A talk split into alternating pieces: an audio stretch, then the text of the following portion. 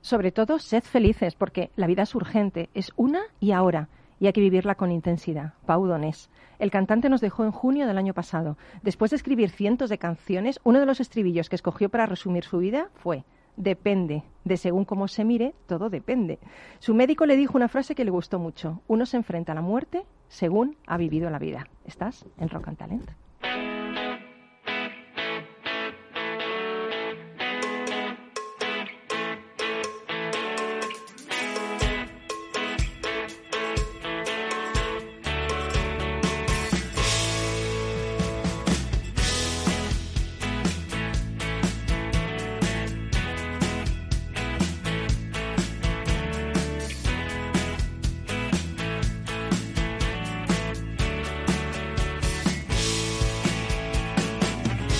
Capital Radio, Rock and Talent, con Paloma Orozco.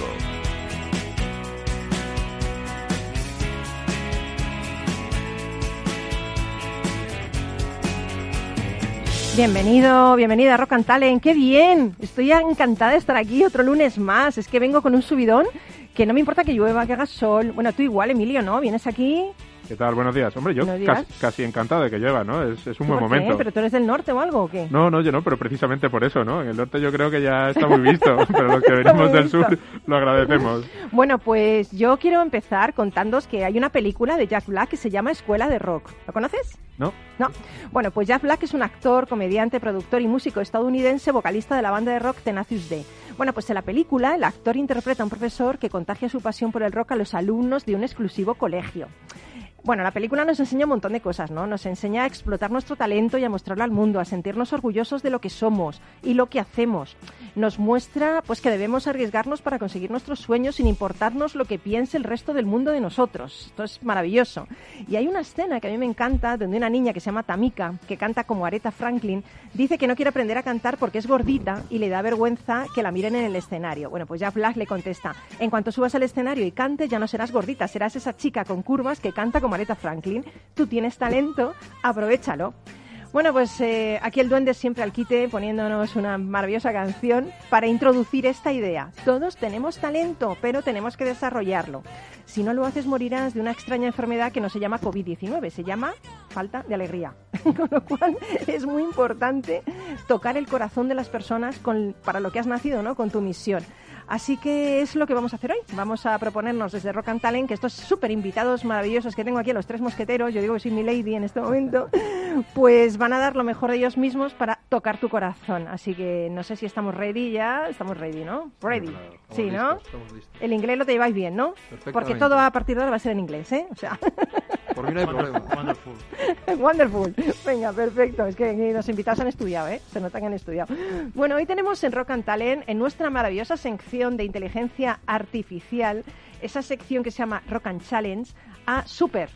Ya llamo Super porque ya Super Emilio Alba Linero. ¿Qué tal, Emilio de Focun? CTO, CTO de Focun. Buenos días, pues eh, Super no, pero, pero con, con, ganas de, con ganas de explicar eh, cosas que, que, puedan entretener y puedan formar, pues siempre, siempre un gusto estar aquí. Bueno, yo he de deciros, y tengo que confesar, que cuando Emilio me escribe todos los domingos diciendo el tema de que va a tratar, me pongo a, a estudiarlo para no parecer aquí una tonta en antena y cada vez me gusta más lo que me cuenta. O sea, y es que esto ya es el reto mm, súper reto, porque mm, vas a traernos hoy una rama del Machine Learning que me encanta, el aprendizaje por refuerzo. Así es. Bueno, eh, bueno, bueno. Ahora ya... veremos en qué consiste. Bueno, me ha encantado, ¿eh? Me encanta y, y, a ver cómo nos lo cuentas para que todos lo entendamos, incluida yo. Genial. Bueno, luego tenemos a Ramón Galcerán, que es presidente de Grant Thornton España. Eh, Grant Thornton es una de las mayores organizaciones mundiales de servicios profesionales de auditoría y asesoramiento fiscal, legal y financiero. ¿Y qué vamos a hacer con Ramón? Pues vamos a hablar de transformación digital, vamos a hablar de innovación, vamos a hablar de tecnologías clave en el futuro. ¿No? Ramón, ¿qué tal? Buenos días. Buenos días, así espero. Espero que también aporte mi granito claro. de arena. Y además vienes de Barcelona, ¿no? Sí. ¿Todo bien? ¿El tren? ¿Bien? ¿Todo? Sí, ¿Genial? Bueno, me gustaría que la situación estuviera más ah, bueno, tranquila, claro, sí. pero bueno. Ya, Bien. la verdad es que es una, una, pena eso, pero seguro que se tranquiliza Una todo. Eh, a ver, en, en todo, yo digo que en todas partes cuestionabas, ¿no? Hay gente que en todas las partes que es violenta y eso no, no puede ser. Pero bueno, eh, aquí estamos bien, no somos violentos ni nada, ¿eh? No, Yo estamos vengo- aquí a gusto, ¿eh? Vengo todas las semanas y estoy como en casa, la verdad. Fenomenal. Yo cuando voy allí también, ¿eh? Que conste. Bueno, y Pelayo Bolívar Rodríguez. Bueno, es que tiene, bueno, qué nombre, Pelayo. Primero Pelayo, después Bolívar. Es que tienes nombres de conquistadores. con ese nombre me abren todas las puertas. Todas las puertas, vamos, todas las puertas. bueno, me encanta, me encanta, me encanta Pelayo. Es cofundador y director general de Virtus Universitas, que es una escuela de humanidades para las empresas. ¿Cómo mola esto? Eso es, es un reto, es un reto que hemos lanzado hace poquito y que estoy orgulloso de poder contaros aquí, la verdad. y a mí me encanta, porque mira Pelayo, aparte de conquistador, cómo se mueve el tío con las tarjetas. Ya las tiene las tarjetas que, son como si fuera el póker, ¿ya? Se está repartiendo tarjetas. Como... Tengo que tener algo entre las manos. Como si no hubiera mañana, vamos. Tú muy bien, muy bien. Perfecto. Bueno, pues el duende está a los mandos de todo esto y es el que nos ha elegido unas canciones preciosas, preciosas, preciosas, como esta que te va a gustar muchísimo, ya verás. ¿Empezamos?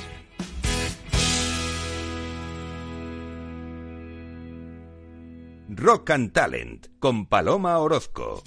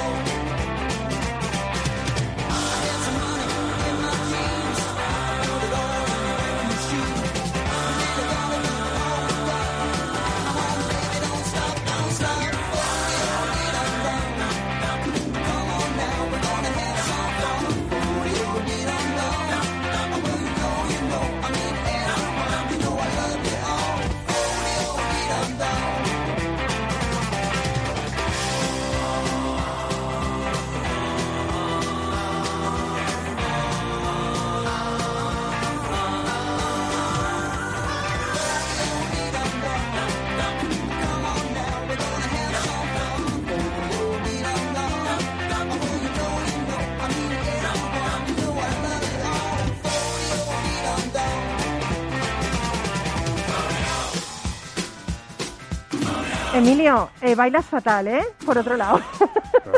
Todavía no he salido, no he salido, no he puesto ni tarima. Es una broma porque te digo que yo es que me levanto y bailo esto. Fue dio dio di. Fue dio dio. Es que, es que esto se te pega total, ¿eh? Se te pega el hueso incluso esto. Bueno, os voy a contar una cosa que a lo mejor no debería contar. Esta canción de Rubets es la canción que le ponía a su padre el duende cuando era pequeño, más pequeño. ¿Qué te os parece? ¿Cómo os habéis quedado, eh?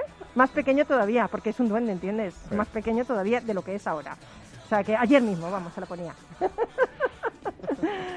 bueno, Emilio, sección Rock and Challenge, eh, talento, imaginación, compromiso, con Focun, me pongo seria, porque esto es serio. Em, yo aprendo de vosotros cada semana que lo que no se mide no se puede mejorar. Y, todas las semanas lo aprendo. Y, hoy vamos a hablar de medir mucho. Hoy voy a incumplir una de las promesas de, esta sección. ¿Sí? ya sabes que siempre, siempre, siempre intentamos hablar de, cosas muy concretas de, que nos afectan a la vida ¿no? y olvidarnos un poco de la tecnología. Pero hoy quería a lo mejor eh, visitar un, tipo de técnica que se aplica a, muchísimos sitios y, hablaremos en próximas semanas sobre eh, ejemplos más concretos, pero en realidad es, es, algo que yo creo que puede ser interesante comprender porque además se utiliza mucho en, juegos, en generación de contenido, que es algo que Pablo ya ha explicado alguna vez, y es el aprendizaje por refuerzo. Y, podemos pensar en, realidad en el aprendizaje por refuerzo como la forma de aprendizaje más humana, ¿no? De todas las, de todos los, sistemas de aprendizaje que intentamos con, o sea, el ordenador. cierto error, ¿no?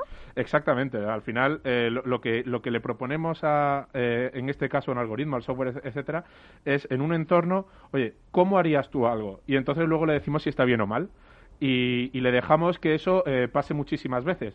Esto es algo que generalmente este tipo de interacción por refuerzo, en la cual permitimos a la máquina la libertad, al robot la libertad de, decir cómo haría algo y nosotros le decimos si está bien o mal, es algo que no se puede poner en muchos sectores porque la máquina necesita muchos ejemplos, mucho más ejemplos que el humano, ¿no? Pero, eh, la máquina en eso no supera porque al fin y al cabo el humano es limitado en cuanto... Yo, yo a mi hija le, le, he pegado dos voces cuando se ha acercado al enchufe y ya no se acerca al enchufe, ¿no? Pero el ordenador va a necesitar muchos miles de veces que le diga que el enchufe eh, está prohibido.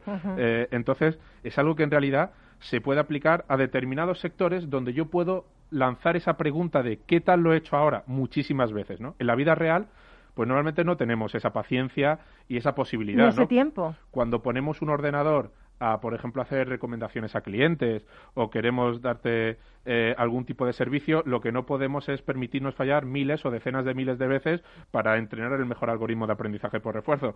Eh, cualquier director de operaciones pues me coge del pescuezo y, acabamos, y acabamos rápido en este experimento. Pero, pero hay casos en los que sí. Eh, los primeros, que eso es algo que luego creo que vas a tocar un poco más, más adelante del programa, viene con los juegos.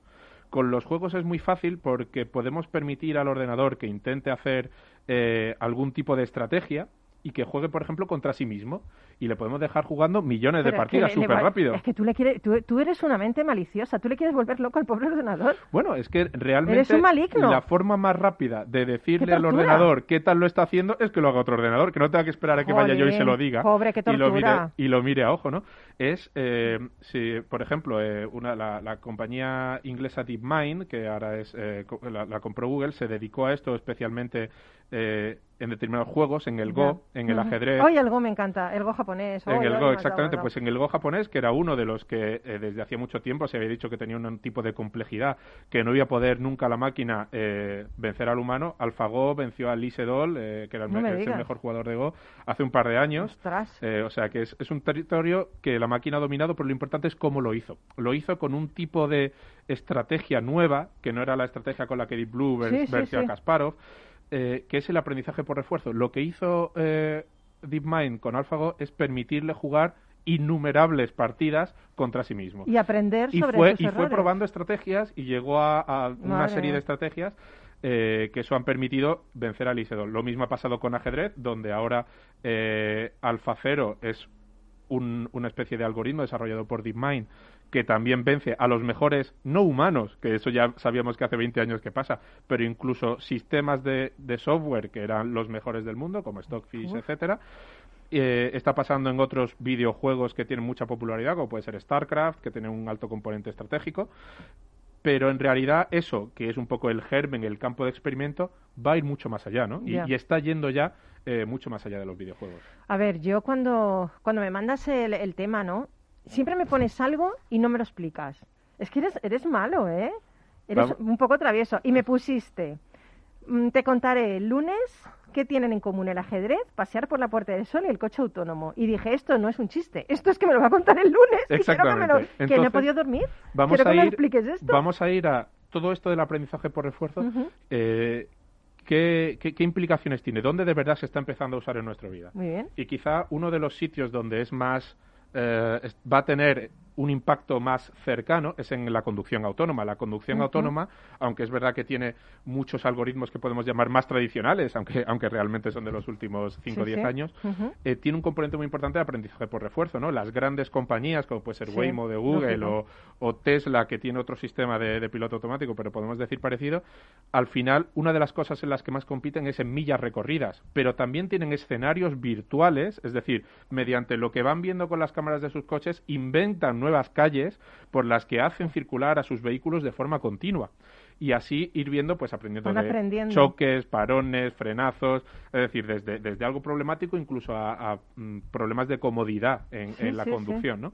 Y, el coche autónomo en realidad requiere muchísimos datos porque el aprendizaje por esfuerzo es fundamental porque tú nunca tienes todos los ejemplos que necesitas para poder adaptarte a todos los tipos de condiciones de terreno o circunstancias, necesitas tener esa flexibilidad que el aprendizaje por refuerzo mm. te da. Y por eso una de las cosas en las que siempre compiten es en millas recorridas, ¿no? que es la, cifra en la que, con la que siempre abren todas sus presentaciones. Eh, lo que les interesa es poder comprobar durante muchísimos millones de iteraciones qué tal es su estrategia. Esto de nuevo lo permite el tener muchos vehículos conduciendo muchísimas horas lo más posible. Pero tú fíjate, nosotros almacenamos toda nuestra experiencia, también aprendemos por refuerzo los humanos, pero almacenamos toda nuestra experiencia y nos sirve para enfrentar otros retos. O sea, buscamos en nuestra cajita, como yo digo, del recuerdo, cómo lo hicimos ya. Pero claro, no tenemos esa ingente cantidad de información y lo hacemos tantas veces. No es necesariamente el recuerdo, es la estrategia. Eh, el, refrán, el refrán que podemos, el refrán que podemos llevarnos a la mente cuando hablamos de aprendizaje por refuerzo es eh, el, el, gato escaldado del agua fría huye. El gato escaldado del agua fría huye es el tipo de mentalidad que tenemos que tener para entender el aprendizaje por refuerzo. Es decir, eh, hemos desarrollado estrategias que quizá no aplican de forma correcta al ejemplo que tenemos entre manos, pero es la forma en la que hemos aprendido. Hemos visto que cuando entramos en contacto con agua se producen una serie de eh, evaluaciones de la función, podemos decir, lo que es la evaluación de una función fitness, que se llama eh, eh, computacionalmente, pero no es más que algo que me resulta profundamente poco placentero, que es que me he quemado, y a partir de ahora mi estrategia va a ser evitar el agua, porque yo no tengo más elementos para decir si la situación en el futuro que tiene cosas parecidas o no me va a causar esa sensación. Entonces yo desarrollo una estrategia. Pero fíjate qué paso tan enorme que un algoritmo, que una máquina puede hacer esto. O sea, es una, una cosa... ¿Y por qué, es, por qué no se ha desarrollado tanto? Y la forma en la que lo hace. Y permítame que, intente relacionar, porque, porque como, ah, como dices, no me has contado, te había, te había, te había dado el problema de, pasear por la Puerta del Sol. Y además es un proyecto en el que eh, eh, estuvimos eh, involucrados y es muchas veces eh, pensamos, eh, por ejemplo, en la, en la Puerta del Sol, todas las navidades, quizás las últimas han sido un poco especiales, en las que se ponen determinadas trabas a la circulación de las personas, porque hay muchas personas y puede haber problemas. Eh, de aglomeraciones, de estampidas, incluso, bueno, hay que tener todos los riesgos y cómo se hace este tipo de situación, cómo impacta el que yo ponga una determinada barrera, obligue un sentido de la circulación, pues una de las formas en las que se está investigando, por ahora desde campos de innovación en universidades, es hacer programar agentes, los agentes, que es el elemento fundamental, es como la persona que entra en mi simulación de la Puerta del Sol, que tiene un objetivo, quiere comprar un billete de lotería, quiere ver el oso y el madroño, quiere poner el pie en el kilómetro cero o simplemente quiere cruzar la puerta los metes todos a la vez y les obligas a tener ese conjunto de reglas, ese conjunto de restricciones. Lo que en el ajedrez son las reglas y lo que en el coche autónomo es el escenario en el que está circulando. Pero no deja de ser exactamente lo mismo. Y entonces empiezas a ver cómo cambiando las reglas los agentes intentan hacerlo lo mejor posible para cumplir su objetivo y si eso eh, al final en el gran esquema de las cosas, en esa gran simulación viéndolo desde arriba, está generando embotellamientos, aglomeraciones o todo fluye lo mejor posible. Qué bueno. Exactamente. La forma de evaluar esas esas simulaciones. ¿no? Qué bueno. Eh, eh, yo, eh, bueno, dime, dime. puedes, podemos empezar a ver para qué nos sirve todo esto, esto de las estrategias. Dejar de programar reglas o sistemas un poco más basados en la fuerza bruta, que en el sector financiero, por ejemplo, han sido muy tradicionales, como pueden ser métodos de Monte Carlo, etcétera, para trascender esto, empezar a ir a sistemas de control que han sido aprendidos por refuerzo, que es muy importante, por ejemplo, en el caso de la industria. En la industria vamos a tener muchas microdecisiones de forma continua, con normalmente una salida muy bien tabulada, un rendimiento de una planta de producción energética, etcétera. Y este tipo de estrategias aprendidas a golpe de palos, a golpe, decimos, lo que no se puede medir. Aquí vamos a necesitar muchas medidas en sistemas simulados, porque en el mundo real nos van a permitir poco, poco juego y, es un campo que en sí es muy interesante. Intentaremos traer sobre este caso eh, ejemplos más concretos en, en próximas semanas, pero, pero la idea es pero la idea es siempre tratar esta nueva forma de, esta eh, rama que se está abriendo ahora ¿no? en el campo del machine learning. ¿Y vosotros desde Focus lo estáis haciendo? ¿Estáis ya trabajando en algo así? Como digo, es algo que en el mundo empresarial eh, tiene todavía poco margen de entrada, un margen de entrada muy limitado, porque los sistemas de los sistemas de prueba y error, pues muchas veces no son bienvenidos, pero en cuestiones industriales hemos hablado del proyecto de simulación de cómo la gente eh, se mueve por un escenario físico, pues está empezando a hacer más en el campo de la investigación e innovación, pero mm. va a estar eh, seguramente cerca muy pronto. Oye, Pela, yo quería hablar, ¿no? Decir algo, ¿no? Bueno, Te has quedado alucinado, que sí, ¿eh? Aparte de que me he quedado alucinado, yo quería, eh, yo quería preguntarte lo que acabas de mencionar, en qué, en qué, en qué gremio, en qué ámbito del mundo real, ¿no? Fuera de la investigación, crees que es más aplicable esto? Porque todo lo que cuentas, los coches, ¿no? Lo vemos todo muy claro en presentaciones, en vídeos y demás, pero luego en la vida real, ¿dónde lo ves más aplicable? Por ejemplo, la educación, porque a mí me parece complicado desplegar algo así, ¿no? Sí, eh, realmente yo creo que son, son eh, situaciones muy industriales y el vehículo autónomo es, es posiblemente una de ellas, en la que hace falta poca interacción humana, y un vehículo autónomo en un entorno simulado es, es este tipo de estrategia, porque las reglas del juego están muy claras. Es entornos de reglas del juego muy claras en las que yo puedo hacer preguntas. Nosotros vamos a querer traer un ejemplo concreto también que tiene que ver con el mundo de la acuicultura. Es decir, cómo hacemos para tratar a nuestros peces lo mejor posible para intentar eh, que crezcan, que estén sanos y que, y que se puedan vender al mejor valor posible también al mercado. Y ahí como sabemos eh, cuál es el entorno que rige el comportamiento de los peces, pues podemos empezar a trabajar eh, en esta línea, ¿no? Pero yo creo que van a ser cosas muy industriales y la educación tiene un componente muy personal mm. en la que no nos podemos permitir fallar o no nos debemos permitir fallar. Sí, Ramón. No, yo quería decir, Emilio, que estoy convencido de que si bien ahora tú crees que esto tiene un ámbito de actuación más o menos acotado, y estoy seguro que como tantas otras tecnologías antes, esto cogerá tracción y llegará un momento en que será aplicable a todos los campos, a todas las industrias y de manera recurrente. Estoy convencido, aunque aunque es difícil saber lo que va a pasar eh, en los próximos, a partir de cinco años, no digo ya, eh, estoy convencido que esta tecnología es muy importante. No, normalmente cuando siempre eh, la, la pregunta de cómo aprende el sistema, es decir, esto que siempre te dice, bueno, pero tu modelo de Machine Learning va aprendiendo con el tiempo? Es una pregunta que en realidad es difícil de responder si no te metes filosóficamente en el concepto de, de aprender, ¿no? ¿Qué, ¿Qué, significa aprender? Normalmente las ramas eh, tradicionales del, del, aprendizaje automático han sido el aprendizaje supervisado, en el cual yo te doy un montón de ejemplos que alguien ya ha resuelto y te pido que aprendas el patrón que te permite llegar a, un modelo, sea de clasificación, de regresión, si tengo que dar un numerito, si tengo que decirte sí o no, qué película te recomiendo, cuáles son las deportivas que te gustan, eh, etcétera está el aprendizaje no supervisado, en el que simplemente intento hacer eh, grandes grupos o clusters que se suelen llamar de, de, personas, oye, pues para ver eh, riesgos a la hora de dar hipotecas o otro tipo de crédito, por ejemplo. Y esta es muy enfocada en no voy a intentar aprender cuáles son tus ejemplos, sino que me vas a dar la libertad de que yo genere estrategias. Esta es también una forma muy descontrolada, exactamente, es muy descontrolada porque pierdes toda capacidad de interpretar por qué la máquina hace lo que hace, que es una cosa que también nos gusta mucho. Una vez tenemos un modelo, la, gente dice, vale, ha aprendido, pero sobre todo, ¿qué es lo que ha aprendido? ¿Me lo puede enseñar a mí? Y aquí realmente eh, eh, perdemos el control, perdemos la interpretabilidad de entender por qué la máquina hace lo que hace, porque no le estamos enseñando a resolver este problema, le estamos enseñando a tener sus propias estrategias eh, para oh, resolver este problema. Qué, bueno, es, ¿eh? es, un exactamente. Vamos a ver para qué se acaba aplicando.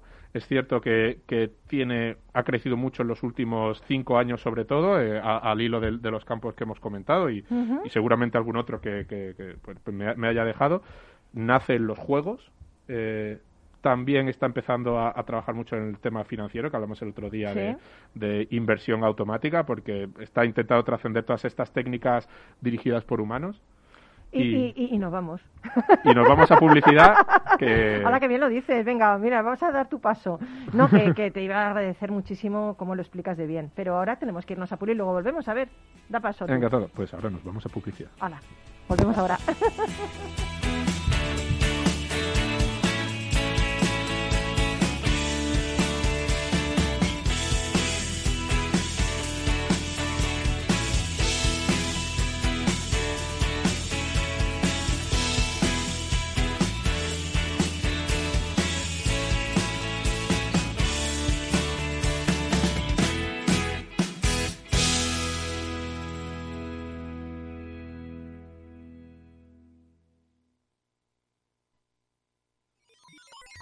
Los robots escuchamos Capital Radio.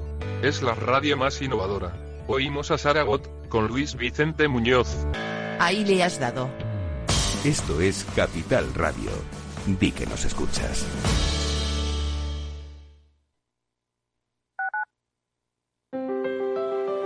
Si te gusta la cocina gallega de siempre, en el Mesón Gallego 1 y el Mesón Gallego 2 encontrarás los mejores pescados y mariscos de las costas junto a recetas de la Galicia interior, además de las carnes de Sanabria y los mejores embutidos de Zamora y nuestra terraza. Te esperamos en la calle Muller 35, teléfono 91 579 3623 y en la Plaza de la Remonta 13, teléfono 91 579 0769. Una recomendación del programa gastronómico Mesa y Descanso.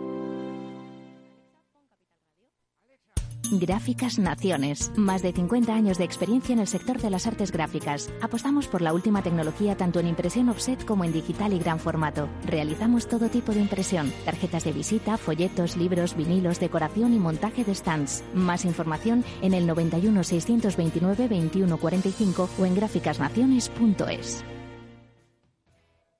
Capital Radio.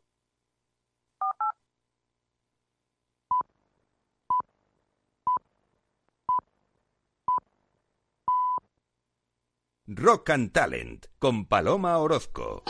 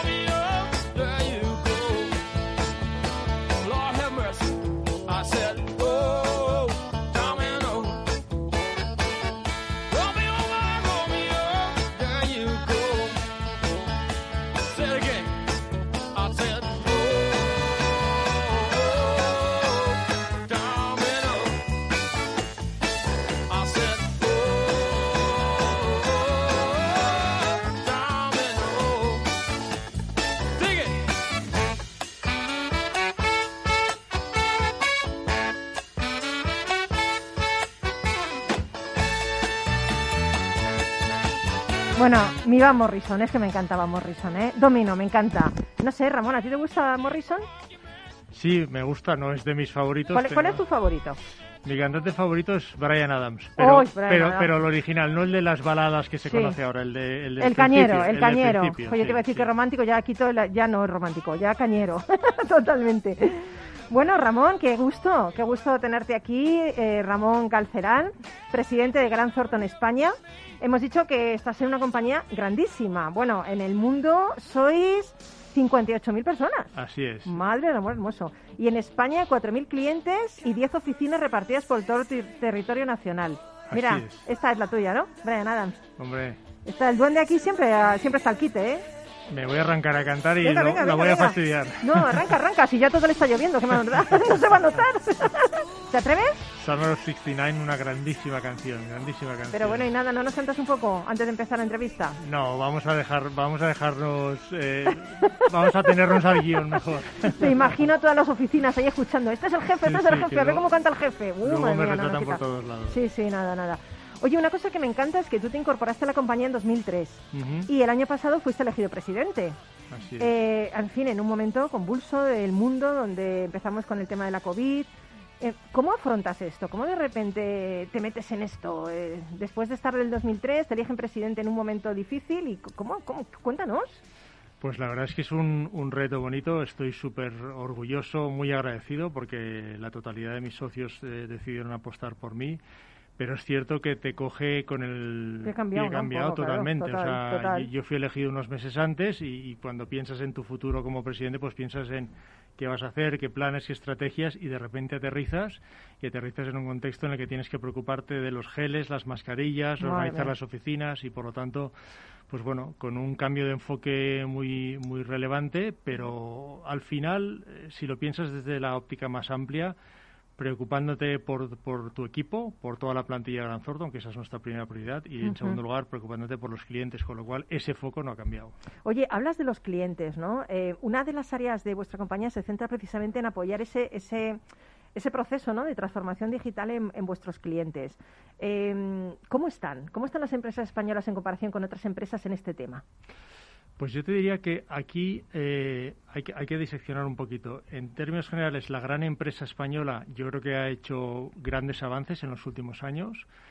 Quizás en el, en el, en el rango de las pymes, que al final es el 95-97% del tejido empresarial español, donde todavía hay mucho camino que recorrer. Dicho esto, sí que para mí es importante eh, destacar una, una característica, y es que el empresariado español, en términos ampliamente generales, está muy convencido de que sí o sí tiene que eh, abrazar y acometer procesos de transformación digital para ser competitivos en los próximos años. Por lo tanto, hombre, hay camino que recorrer, hay mucha inversión que acometer, pero la convicción está ahí y está ahí para quedarse.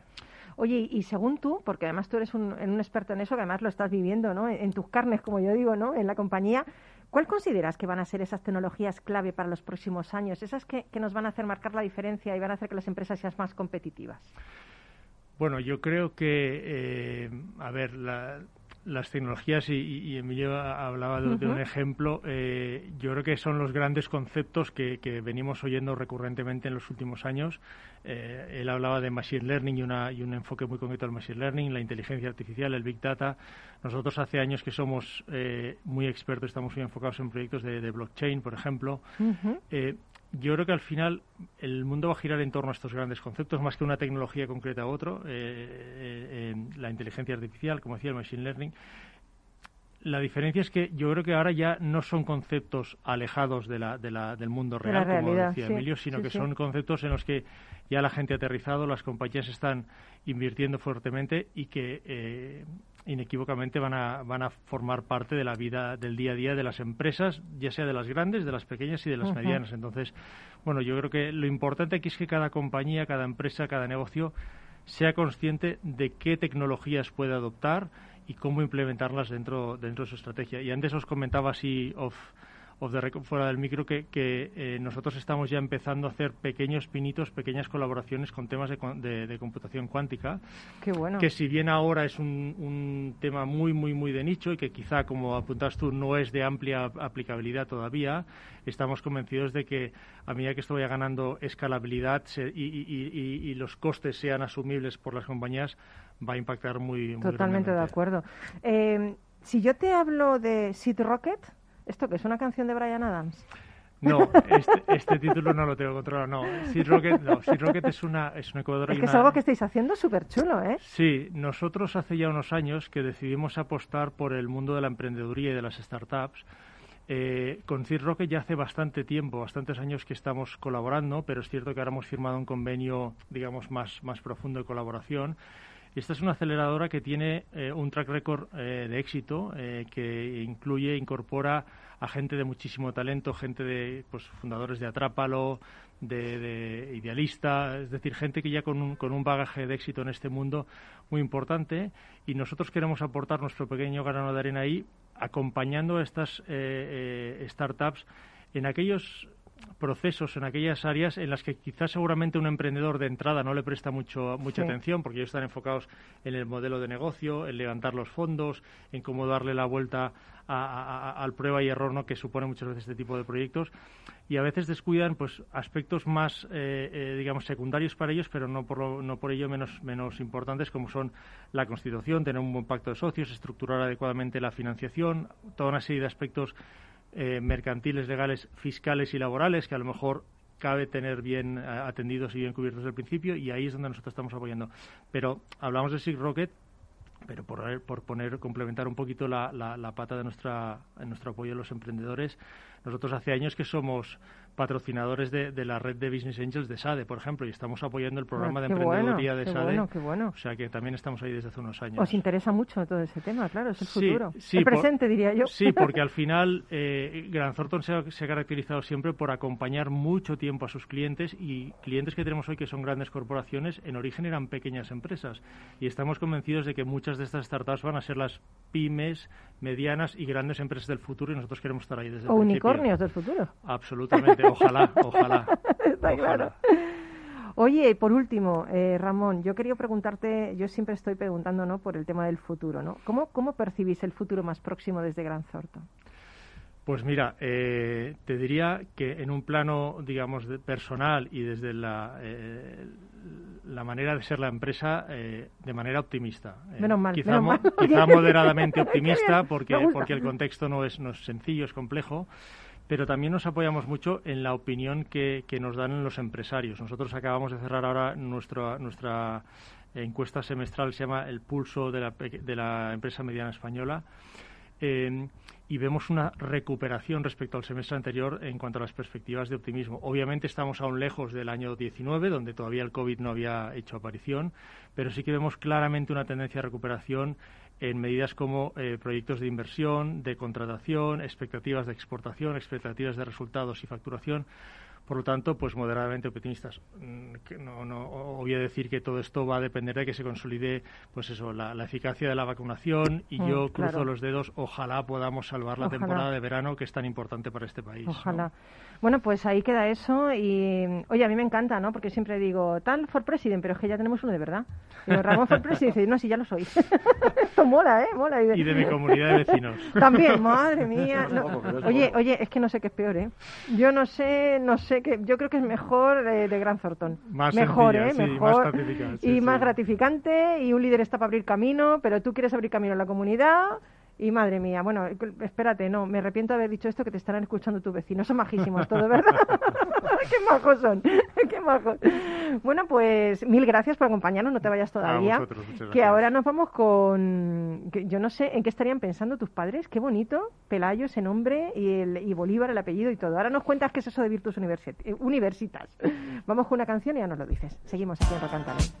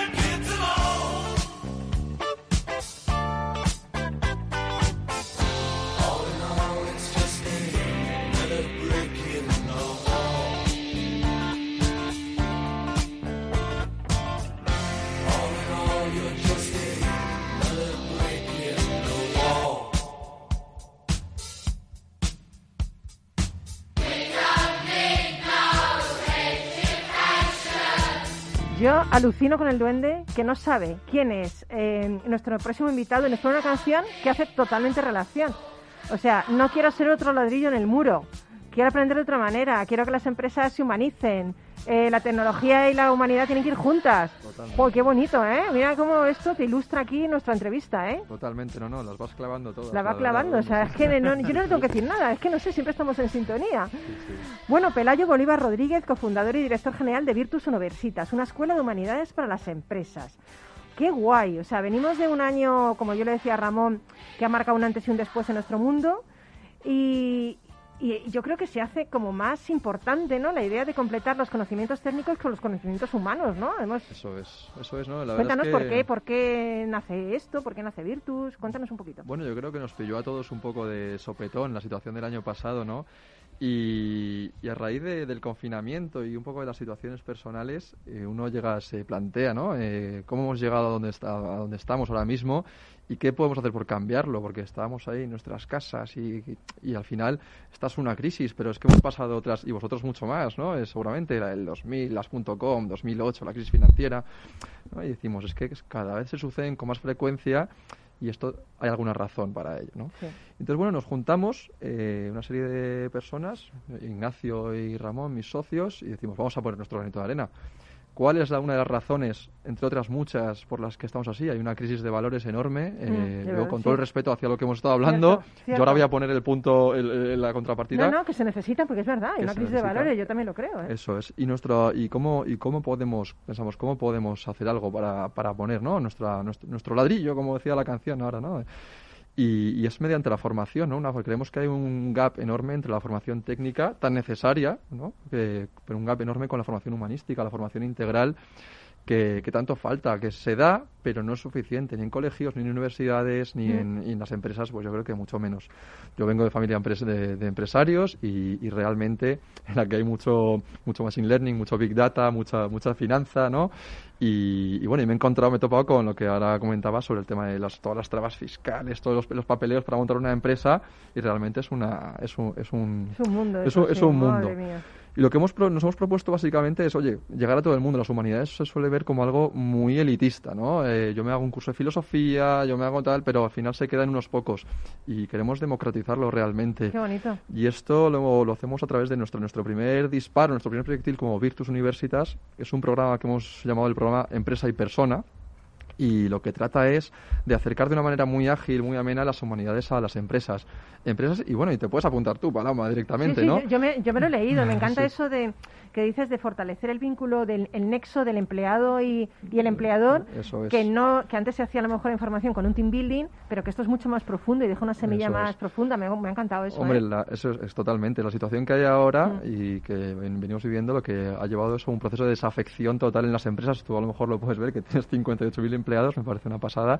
Pero bueno, el hecho del, teletrabajo, por descontado, con todo lo bueno que tiene, también crea una, un, desapego hacia el lugar de trabajo, dejas de, verte, de ver, ver las caras a tus compañeros, a tus jefes, a tus, ¿no? a, mm. tus, a la gente que tienes en tu equipo y pensamos que eso a la larga puede ser va a pasar factura. Puede ser un puede ser un puede ser un problema, ¿no? Es que a la corta ya está pasando factura. Claro, ¿eh? pero vamos, eso sin duda, pero a la larga creemos que va a ser devastador porque es verdad que antes mi abuelo trabajaba en una empresa y se quedaba y mi padre a lo mejor en dos y, y mis compañeros, mis amigos en seis que esto es bueno también, ¿no? Es, es, otra dinámica, pero pensamos que el hecho de, sentir la camiseta del sitio donde tú trabajas es algo muy importante, ¿no? Y, creemos que si eso no se cuida, mm. eh, va, va, a pasar factura. Y este programa, que, el programa que hemos desarrollado también si os digo que nos lo hemos inventado Ramón, Ignacio y yo, nuestros los socios, decís, bueno, sí, pero... que no, que no, que tenéis ahí un montón de gente, madre mía, qué pedazo de personas tenéis ahí detrás. Cuenta eso es, eso es, eso es uno de los puntos fuertes de, Virtus, y es que las personas que hay detrás, nunca mejor dicho, ¿no? Eh, tenemos un consejo académico muy potente, eh, con, con, académicos punteros en sus, en sus campos, todos, profesores, bueno, es, no, no voy, a decir nombres. Vamos, que falto yo nada más. Faltas tú, ¿no? Pero, pero aquí todo, tiene todo el mundo mucho que aportar que sí, que sí, que es una broma, pero que es verdad. O sea, que, son buenísimos, en serio. ¿eh?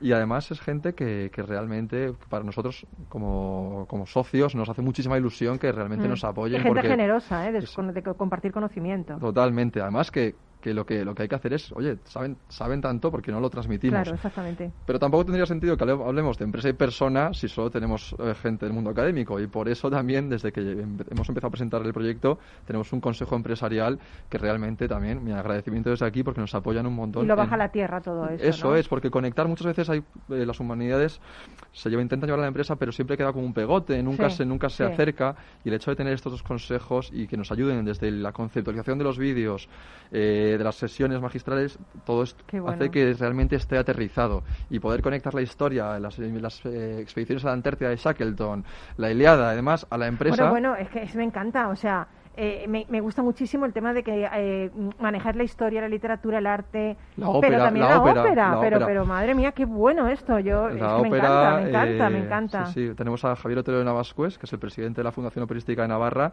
y que, que está en el Consejo Académico y, Empresarial y, y nos hace y nos trae como, oye, como un, director de orquesta, como la ópera, una ópera es una empresa, o sea, montar una empresa es, una Y es un proyecto increíble, donde el director tiene que coordinar, tiene todo que ir a la vez, como lo que hace más o menos un, un CEO, ¿no? O sea, a mí me parece... completamente. Entonces, me parece total. Por, por resumiros lo rápido y que lo entendáis, eh, el valor de la formación online es, evidente, ¿no? Podemos llegar a mucha más gente y eso es eh, una de las partes esenciales de nuestro programa y tiene muchísimo trabajo hacer, eh, hacer formación en vídeo porque suele ser muy aburrida, eh, pero además eso le sumas unas sesiones magistrales en las que, en las que realmente puedes tener contacto con los maestros, ópera, literatura, filosofía y creemos que hemos, hecho, hemos conseguido un programa muy, muy atractivo que en las empresas no solo se puede desplegar, sino que se puede integrar dentro de sus programas de formación técnica y lo van a complementar de una manera muy amena. No, y aparte que es que la gente también se va a divertir, que no está reñido el tema lúdico y el tema de la gamificación, no está reñido con el tema de aprender y descubrir Para nada, y de hecho es que lo que has mencionado antes, Emilio, el tema de la gamificación, el tema de la formación online, el implementar todos estos, estos temas en, en la enseñanza que es uno, uno, de nuestros retos, los, la plataforma educativa, ¿no? Eh, mm. es, algo, es algo que es muy importante. Y bueno, entonces es básicamente eso, ¿no? Nosotros es, es nuestra primera iniciativa, sabemos que es ambiciosa, sabemos que es heroica, pero, pero... Me encanta, es heroica, me encanta esa palabra. A día de hoy hace, no, yo creo que a día de hoy hace falta gente valiente, ¿no? y, que, se lance a la piscina, ¿no? Como nos mencionabas tú antes en esto de la radio. Pero que hay agua, no te preocupes porque hay agua, porque es necesario. Yo creo que sí, entonces estamos muy ilusionados, eh, arrancamos el día 15 de marzo. Oye, pero, pero ahora ya tenéis ese programa empresa, eso te iba a preguntar, arrancáis el 15 de marzo y cómo, cómo está siendo la acogida por parte de las empresas. Pues muy buena, nosotros nos ha llamado mucho la atención, hacemos presentaciones en las oficinas todas las semanas y la verdad es que desde empresas pequeñas a grandes y pasando de de consultoras, aseguradoras, bancos, empresas pequeñitas, la verdad es que todas realmente le ven el valor. Eh, nos, nos, nos, piden más información, se lo contamos, hemos ido a contarlo, tenemos presentaciones privadas eh, y la verdad es que dentro de la dificultad que puede tener, y que nosotros nuestro miedo era, oye, la gente, a lo mejor la gente no le ve el valor a esto eh, directamente, pero realmente es que sí, es que es que creen Yo que creo que es que hay que creer en lo que haces, ¿sabes? O sea, si tú crees en lo que haces, es fácil contagiar el entusiasmo. si dices, ah, esto seguro que no le va a interesar a nadie, no le interesa a nadie, pero si tú de verdad lo crees, no, hay nada más fuerte que eso, no hay nada más fuerte que creer en lo que haces, ¿sabes? Yo pienso. Pero es que realmente, realmente es muy importante, ¿no? Y además, el, el hecho de entender esto es el problema de empresa persona, entender lo que es una empresa, que todo el mundo trabaja en una, pero no entiende que una empresa, una empresa es un proyecto, es, es comunicación, es dirección, Es, principio de subsidiariedad, la delegación, entender eso, entender que la empresa tiene dos fines, uno social y uno, y, uno, uno como de realización de los empresarios, pero toda la empresa tiene un impacto social. ¿Cuánta gente impactará, no? En Gran Thornton, 58.000 personas y sus familias, eso es exponencial. Bueno, aquí al pobre Ramón le has, le has dicho responsable 58.000, pero realmente él es el de España. Yo soy presidente de bueno, De España, pero que también son muchos, quiero decir. Pero multiplica familias por eso, ¿no? y, clientes, proveedores. Sí. ¿Querías decir, Ramón? Sí, yo te quería decir que me, encanta el proyecto que estáis lanzando porque si bien hemos empezado eh, hablando de, tecnificar a las empresas y de transformación digital, yo creo que humanizar la, tecnología también es una parte muy importante. La incorporación de los valores, eh, yo creo que es una parte muy importante. Es muchísimo, muy importante. Y, eso, es básicamente, y el entender que dónde trabajas, qué fin tiene tu empresa, y descubrir que tu trabajo personal, seas el director, el presidente, la persona de limpieza o el, o el conserje, que tu trabajo también tiene un impacto en la sociedad. Es que vamos todos en el barco. Y que, y que es muy importante para la labor en conjunto de tu empresa, entender que esos dos, los fines de la empresa y los tuyos no son dispares, sino que van hacia el mismo lugar, creemos que despierta un, despierta un sentido de pertenencia muy importante. Eh, por último, un minuto, para que nos expliques alguna anécdota que te haya pasado en este viaje fascinante de poner ese granito de arena en democratizar, que me encanta eso, las humanidades, ¿no? Pues, una, anécdota. Pues la verdad es que eh, he vivido en mis carnes el hecho de, emprender y de gestionar a, personas, ¿no? Eh, nos ha llovido, hemos, desde que esta idea se, se gestó en mayo, así, hasta el día de hoy nos ha llovido hoy fuerte, nos ha llovido pero, bien. y nevado. Y, nevado y todo. nevado, sí. Pero el hecho de tener que ir pivotando, la gente que que te sorprende, ¿no? El, aprender tú mismo a delegar, de, soltar las riendas y, ver que la gente realmente lo hace mejor, incluso mejor que tú, de lo que tú harías. Qué bien. yo me he sorprendido a mí mismo, ¿no? En el, encontrar a gente maravillosa, gente del, mundo de la postproducción de vídeos, maestros increíbles. La verdad es que nunca me hubiese imaginado realmente encontrar... Vamos, te están humanizando a ti ya. Directamente. ¿Has empezado tú por ti mismo? Es que si nosotros como Virtus no, no nos humanizamos, no, no somos humanos, que no, ¿por qué vamos a vender Virtus es virtud, ¿no? Eso es, eso es. La Universidad de la Nuestro Virtud. lema es espera, espera, espera, Dastra, ¿no? Hombre, por el esfuerzo de las estrellas, que es el mío. Pera, espera, Zastra. Por el esfuerzo de las estrellas, hombre. Con esfuerzo todos. Esto me ha tocado, ¿eh? Me ha tocado este lema, ¿eh? Me alegra mucho. Me ha tocado. Yo ojalá no me hubiera esforzado tanto, pero la verdad es que sí que es verdad que si no te esfuerzas no consigues nada. Eso es. Pero un esfuerzo generoso, humilde, eso sí que... Poquito a poco, todos los, todos los días y siendo consciente de tus limitaciones y de, y de que la gente que tienes a tu lado te apoya. Oye, si, si, tuviéramos que ponernos un eslogan cada uno, que en, en medio minuto, porque ya me están echando la charla que me tengo que ir, pero eh, medio minuto, medio minuto, rápido, ¿qué eslogan tendríamos? Lo voy a pensarlo, lo voy a preguntar luego, ¿vale? Pensarlo. personalmente dices. Sí, pensarlo y lo voy a preguntar luego, ¿vale? Lo voy a preguntar al final. Al final quedan tres minutos, ¿eh? O sea que como, lo penséis rapidín, no quedamos.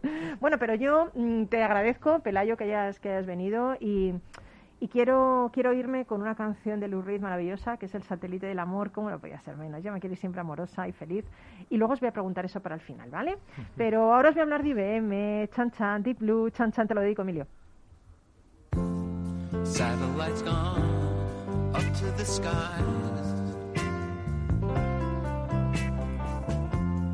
Things like that drive me out of my mind. Bueno, pues eh, IBM se puso el objetivo de crear una supercomputadora que venciera a un gran ajedrecista y así nació la famosa Deep Blue. En su lanzamiento enfrentó al campeón mundial Gary Kasparov en el año 1996 con victoria para el ruso y en 1997 con triunfo de la supercomputadora en seis partidas. Bueno, pues es increíble lo parejo que resultó el juego entre un ser humano contra una computadora capaz de analizar 200 millones de jugadas por minuto, uy, por minuto, por segundo. Madre mía, 200 millones de jugadas por segundo. Bueno, pues aún así, años más tarde, se descubrió que la computadora había tenido un error. Ante un bloqueo por incapacidad, lanzó una jugada al azar que resultó ser un sorprendente movimiento que desconcertó al campeón durante el resto de las partidas acerca del modo de decisión de Deep Blue. Saber jugar entonces es tener la capacidad de fallar, de sorprender, de improvisar, de crear de la nada, de desafiar el status quo y dar la vuelta a todo, de volver a empezar, de adelantarse, de mejorar. Nuestro cerebro puede aprender, tiene la capacidad de reeducarse y cambiar tanto a favor como en contra nuestro y de las circunstancias.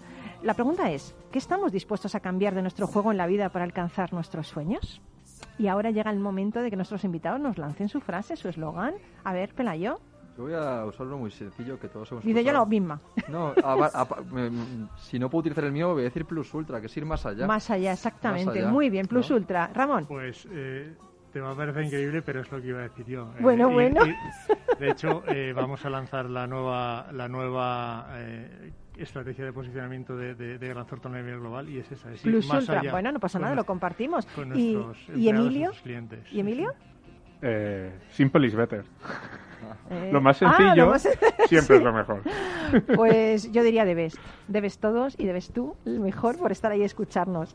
Nos vamos. Un gran abrazo de todo el equipo de Rock and Talent gracias, siempre, siempre digo gracias por estar ahí. Sé feliz, cuídate mucho, regresa con nosotros y sobre todo juega mucho. Juega mucho, que a veces cuando somos pequeños estamos jugando todo el día y cuando somos mayores no jugamos nada. No te digo jugar y perder dinero, te digo que juegues como cuando eras un pequeño, una pequeña y te pongas ahí a jugar a lo que te dé la gana, ¿vale? Si eres mayor a la pídola, si eres más joven, juega lo que te dé la gana. Pero sé feliz, nos vamos y ya no sé, ya lo sé que nos tenemos que ir, pero es que no quiero, duende, no quiero soy feliz cuando estoy aquí contigo y con, con nuestros invitados. Pero sí, nos vamos, venga. Hasta el lunes que viene. Chao, besos.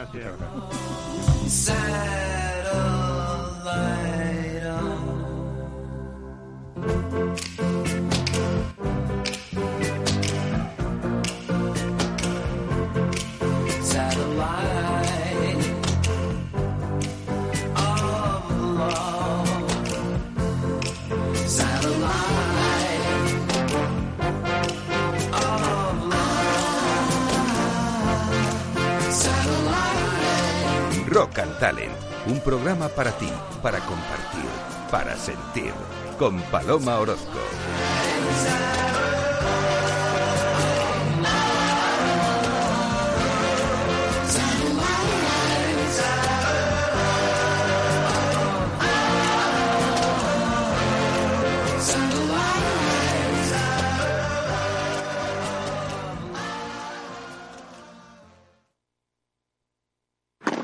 Si te gusta el pádel, en Capital Radio tenemos tu espacio. Todos los martes a las 22 horas saltamos a la pista para contarte la actualidad del World Padel Tour, los torneos amateur, las novedades de las marcas y toda la actualidad relacionada con el segundo deporte más practicado de España. Esto es Padel, los martes a las 10 de la noche en Capital Radio.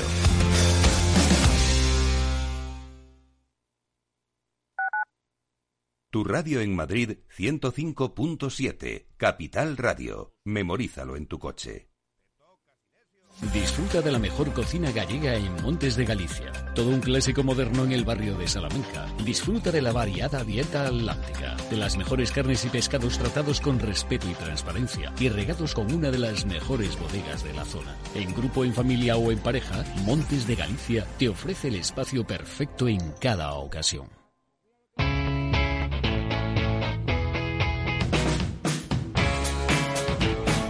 La economía despierta. Capital Radio.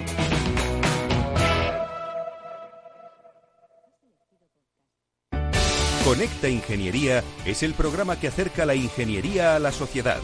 Todos los miércoles de 10 a 11 de la mañana en Capital Radio con Alberto Pérez. Conéctate. Esto te estás perdiendo si no escuchas a Luis Vicente Muñoz en Capital, La Bolsa y la Vida. Xavier Ferraz, profesor de ESADE. Europa no lo ha hecho y el problema ahora lo tenemos aquí, ¿eh? porque Europa en este momento no es autónoma en semiconductores. Eso quiere decir que si no nos venden, nos vamos directamente al paleolítico, ¿eh? sin ser alarmistas. No te confundas. Capital, La Bolsa y la Vida con Luis Vicente Muñoz, el original. Si eres empresario, emprendedor, dueño de un negocio o quieres serlo y buscas un programa donde hablen tu idioma, escucha Negocios de Carne y Hueso 360, de lunes a viernes a las 3 y media de la tarde en Capital Radio, el programa para empresarios y emprendedores hecho por empresarios y emprendedores de éxito, con Mariló Sánchez Fuentes. Capital Radio.